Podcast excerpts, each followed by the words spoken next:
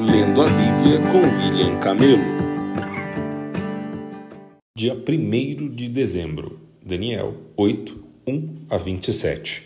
Durante o terceiro ano do reinado de Belsazar, eu, Daniel, tive outra visão depois da primeira. Nessa visão, eu estava na fortaleza de Suzã, na província de Elam, em pé junto ao rio Ulai.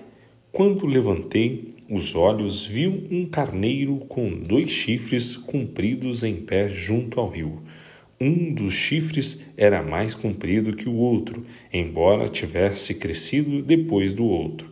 O carneiro dava chifradas em tudo em seu caminho, para o oeste, para o norte para o sul, e ninguém conseguia detê-lo, nem ajudar suas vítimas. Ele fazia o que queria e se tornou muito poderoso. Enquanto eu observava, de repente um bode surgiu do oeste e atravessou a terra com tanta rapidez que nem sequer tocou o chão. Esse bode, que tinha um chifre enorme entre os olhos, foi na direção do carneiro de dois chifres que eu tinha visto em pé junto ao rio e avançou sobre ele cheio de fúria. O bode atacou o carneiro furiosamente e o atingiu com um golpe que quebrou seus dois chifres. O carneiro ficou sem forças para resistir e o bode o derrubou e o pisoteou. Ninguém foi capaz de livrar o carneiro do poder do bode. O bode se tornou muito poderoso mas no auge de seu poder, seu grande chifre foi quebrado. No lugar dele nasceram quatro chifres proeminentes que apontavam para as quatro direções da terra. Então, de um dos chifres proeminentes surgiu um pequeno chifre, cujo poder se tornou muito grande. Estendeu-se para o sul e para o leste e em direção à terra gloriosa. Seu poder chegou aos céus, onde atacou o exército celestial, lançou à terra alguns dos seus exércitos e algumas das estrelas e os pisoteou. Chegou a desafiar o comandante do exército celestial ao suspender os sacrifícios diários oferecidos a ele e destruiu seu templo. Ao exército celestial não foi permitido reagir a esta rebelião, portanto, o sacrifício diário foi interrompido e a verdade derrotada. O chifre teve êxito em tudo que fez. Então ouvi dois seres santos conversando entre si. Um deles perguntou: Quanto tempo durarão os acontecimentos dessa visão? Até quando o templo e o exército celestial serão pisoteados? O outro respondeu: Levará dois mil e trezentas tardes e manhãs, então o templo será restaurado. Enquanto eu, Daniel, tentava entender o significado desta visão, alguém que parecia um homem parou diante de mim e ouvi uma voz humana vinda do rio Ulai gritar: Gabriel, explique a este homem o significado da visão. Quando Gabriel se aproximou de onde eu estava, fiquei tão aterrorizado que me prostrei com o rosto no chão.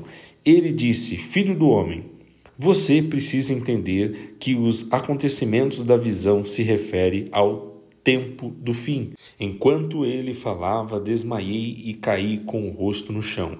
Gabriel me despertou com um toque e me ajudou a ficar em pé. Então ele disse: Estou aqui para lhe contar o que acontecerá depois no tempo da ira, pois aquilo que você viu se refere ao fim dos tempos. O carneiro com dois chifres representa os reis da Média e da Pérsia. O bode peludo representa o rei da Grécia, e o grande chifre entre os olhos dele representa o primeiro rei do Império Grego. Os quatro chifres proeminentes que apareceram no lugar do chifre grande mostram que o Império Grego se dividirá em quatro reinos, mas nenhum deles será tão grande quanto o primeiro. No final de seu reinado, quando o pecado estiver no auge, subirá ao poder um rei feroz, mestre de intrigas. Ele se tornará muito forte, mas não por seu próprio poder. Causará terrível destruição e terá êxito em tudo que fizer. Destruirá líderes poderosos e devastará o povo santo. Será um mestre do engano e se tornará arrogante. Destruirá muitos sem aviso. Chegará a enfrentar na batalha o príncipe dos príncipes, mas será quebrado, embora não por força humana. Essa visão das 2.300 tardes e manhãs é verdadeira.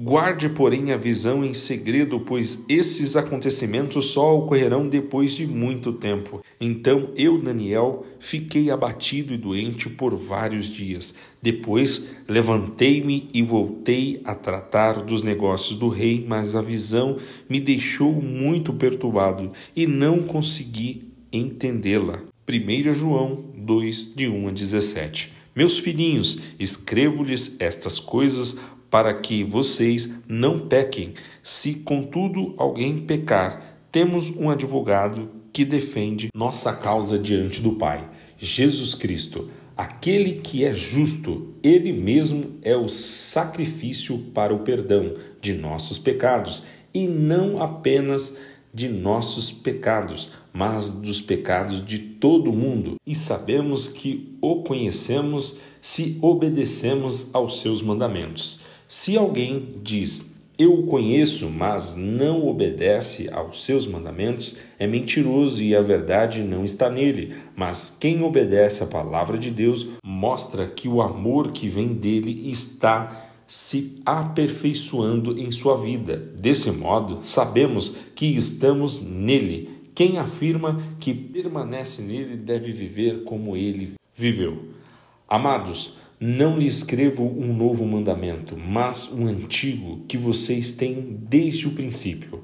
É a mesma mensagem que ouviram antes, e no entanto também é um novo mandamento, cuja verdade ele demonstrou e vocês também a demonstram, pois a escuridão está se dissipando e a verdadeira luz já brilha. Se alguém afirma, estou na luz, mas odeia seu irmão, ainda está na escuridão. Quem ama seu irmão permanece na luz e não leva outros a tropeçar. Mas quem odeia seu irmão ainda está na escuridão e anda na escuridão. Não sabe para onde vai, pois a escuridão o cegou. Escrevo a vocês, filhinhos, porque seus pecados foram perdoados pelo nome de Jesus. Escrevo a vocês, pais, porque conhecem aquele que existia desde o princípio. Escrevo a vocês, jovens, porque vencerão a batalha contra o maligno. Escrevi a vocês, filhinhos, porque conhecem o Pai.